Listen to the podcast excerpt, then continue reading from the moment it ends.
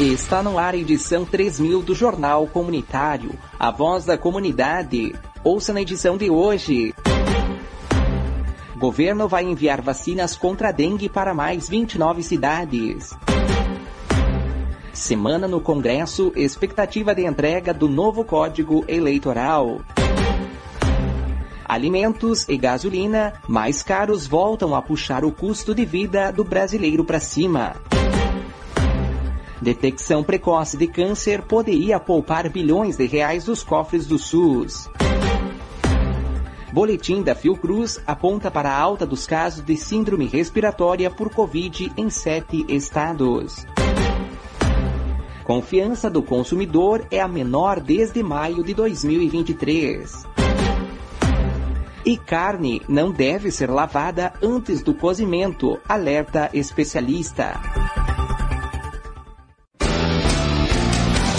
Jornal Comunitário, um jornal de edição colaborativa produzida pelas emissoras de rádios comunitárias do estado do Rio Grande do Sul. Seja você um correspondente da sua região. Entre em contato pelo telefone 054 99634 2369.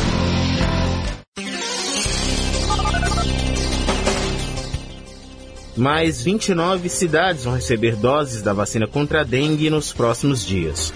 Com esse novo lote, o Ministério da Saúde vai completar a lista dos 521 municípios selecionados para receber doses do imunizante até 15 de março.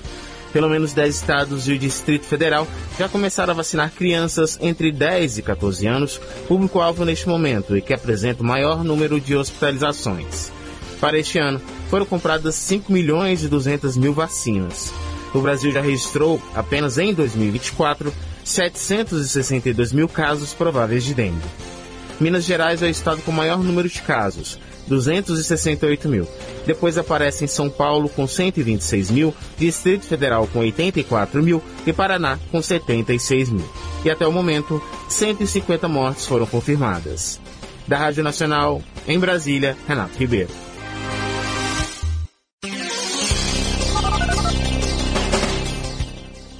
A semana no Senado Federal começa com a expectativa da entrega do relatório para o novo Código Eleitoral que unifica toda a legislação e as resoluções do Tribunal Superior Eleitoral. Entre as mudanças está a necessidade de desligamento definitivo do cargo de juízes integrantes do Ministério Público e policiais quatro anos antes das eleições para serem candidatos. O senador Marcelo Castro, do MDB do Piauí, relator do projeto com mais de 900 artigos, vai apresentar as propostas para os líderes partidários. O meu relatório está praticamente pronto e o presidente Rodrigo Pacheco me pediu que eu pudesse fazer uma explanação na próxima reunião de líderes sobre as modificações que ocorreram na Câmara com o Código Eleitoral, as modificações que nós estamos introduzindo agora aqui no Senado, para a gente então levar esse parecer à Comissão de Constituição e Justiça e em seguida levar ao plenário. Outras mudanças devem ser apresentadas em propostas de emenda à Constituição, como o fim da reeleição e o mandato de cinco anos. Há também o projeto de coincidência das eleições, ou seja, o pleito municipal seria realizado junto com o federal e o estadual e não em anos diferentes como é hoje. A previsão é que as regras só sejam válidas depois das eleições de 2026. Também está previsto na agenda do Senado um debate sobre a obrigatoriedade da aplicação da vacina contra a Covid-19 em crianças, marcado para esta segunda-feira. Entre os convidados está a ministra da Saúde, Nízia Trindade. Na terça-feira, a CPI que investiga a Braskem deve votar o plano de trabalho apresentado pelo senador Rogério Carvalho, do PT de Sergipe. A proposta deve trazer a previsão dos primeiros depoimentos sobre a extração de minas de salgema que causaram um grande afundamento de terra e a desocupação de cinco bairros em Maceió. A expectativa é que ainda esta semana seja definido como o governo vai encaminhar a medida provisória 1202 sobre a reoneração da folha de pagamento. Já há um acordo para a retirada do texto a parte que encerra a desoneração de 17 setores. Um projeto de lei em urgência deve ser encaminhado pelo Planalto. Também continua em negociação a medida que acaba com o Programa Emergencial de Retomada do Setor de Eventos, o PES, tema polêmico entre os parlamentares.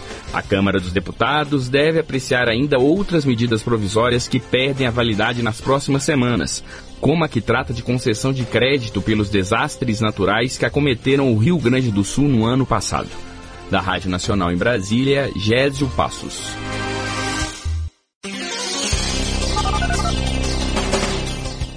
Puxado pelos alimentos que registraram uma forte alta, custo de vida do brasileiro volta a subir. Na terceira medição de fevereiro, o Índice de Preços ao Consumidor Semanal, IPCS da Fundação Getúlio Vargas, apurou um aumento médio nos preços entre todos os setores pesquisados de 0,6%. O índice leva em conta os gastos da população com alimentação, habitação, vestuário, saúde, educação, transporte, despesas diversas e comunicação. No caso específico dos alimentos, a alta foi de 1,18%, praticamente o dobro da média. Só a cenoura ficou 27% mais cara, enquanto a batata subiu 19%. Entre os motivos estariam problemas climáticos que atingiram as lavouras, como excesso de chuva em algumas regiões e de calor em outras. Consequência, por exemplo, do fenômeno El Ninho. Destaque negativo ainda para o aumento do preço da gasolina, que ficou em média 1,7% mais cara. O avanço tem relação com o reajuste do ICMS em 12,5% no começo do mês em todo o país.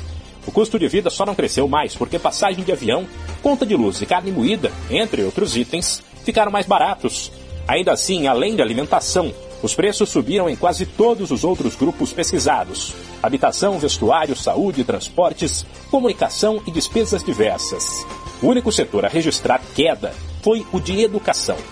Da Rádio 2, Humberto Ferretti.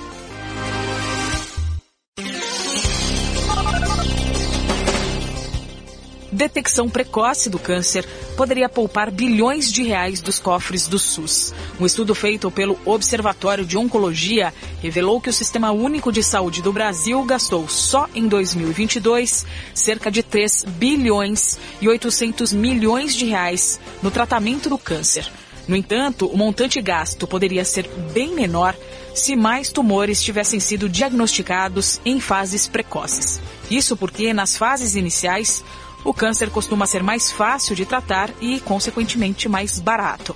Para se ter uma ideia, uma sessão de quimioterapia contra o tipo mais precoce de câncer de mama, segundo o estudo, custa cerca de 134 reais aos cofres públicos.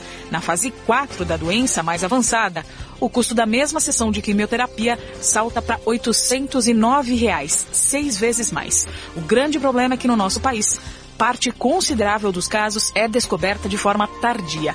Mantendo o câncer de mama como exemplo, as estimativas apontam que 6 em cada 10 casos são diagnosticados nas fases 1 e 2, 4 em cada 10 nas fases 3 e 4. Já no caso do câncer de pulmão, estima-se que 9 em cada 10 sejam descobertos nas fases mais avançadas.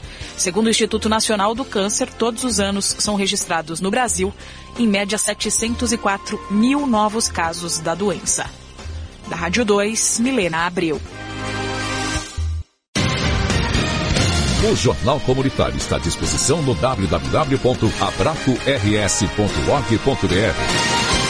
A campanha Juntos a gente faz o futuro brilhar tem feito muita gente sorrir através de 25 projetos nas áreas de educação, esporte, cultura, geração de renda e segurança alimentar espalhados por todo o Brasil. Transformamos a realidade de crianças, adolescentes e famílias em situação de vulnerabilidade. A FENAI, Federação Nacional das Associações do Pessoal da Caixa, em parceria com as APCFs, Associações do Pessoal da Caixa e a ONG Moradia e Cidadania em encabeçam essa iniciativa e você também pode ser um vetor de transformação. Acesse o site www.fenai.org.br barra Futuro Brilhar. Conheça a campanha e saiba como doar.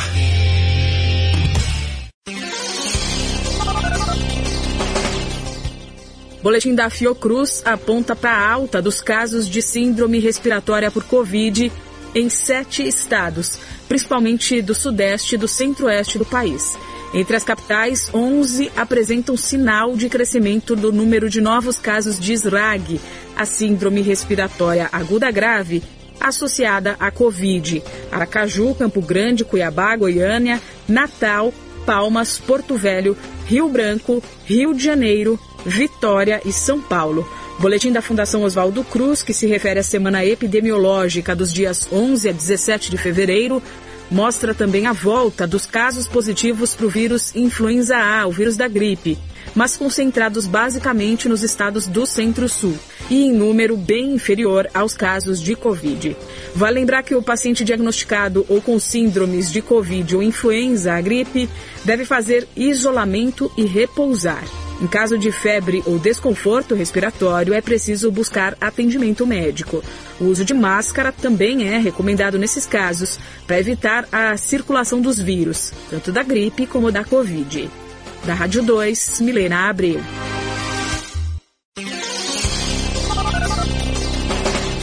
Confiança do consumidor atinge o menor patamar dos últimos meses. A queda foi de 1,1 ponto em fevereiro, em comparação com janeiro.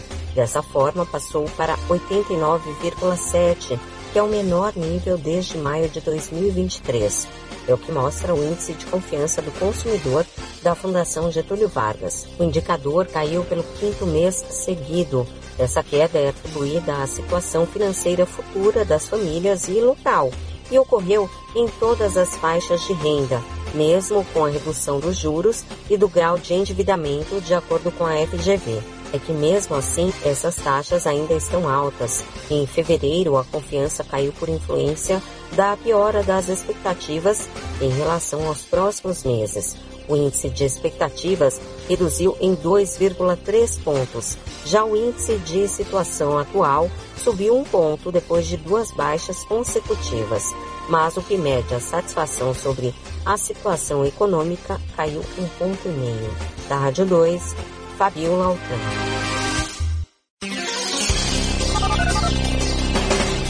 Em relação ao hábito de muitas pessoas de lavar carnes e peixes antes do preparo, a pesquisadora Marcela Garcês, nutróloga e mestre em ciências da saúde, é taxativa.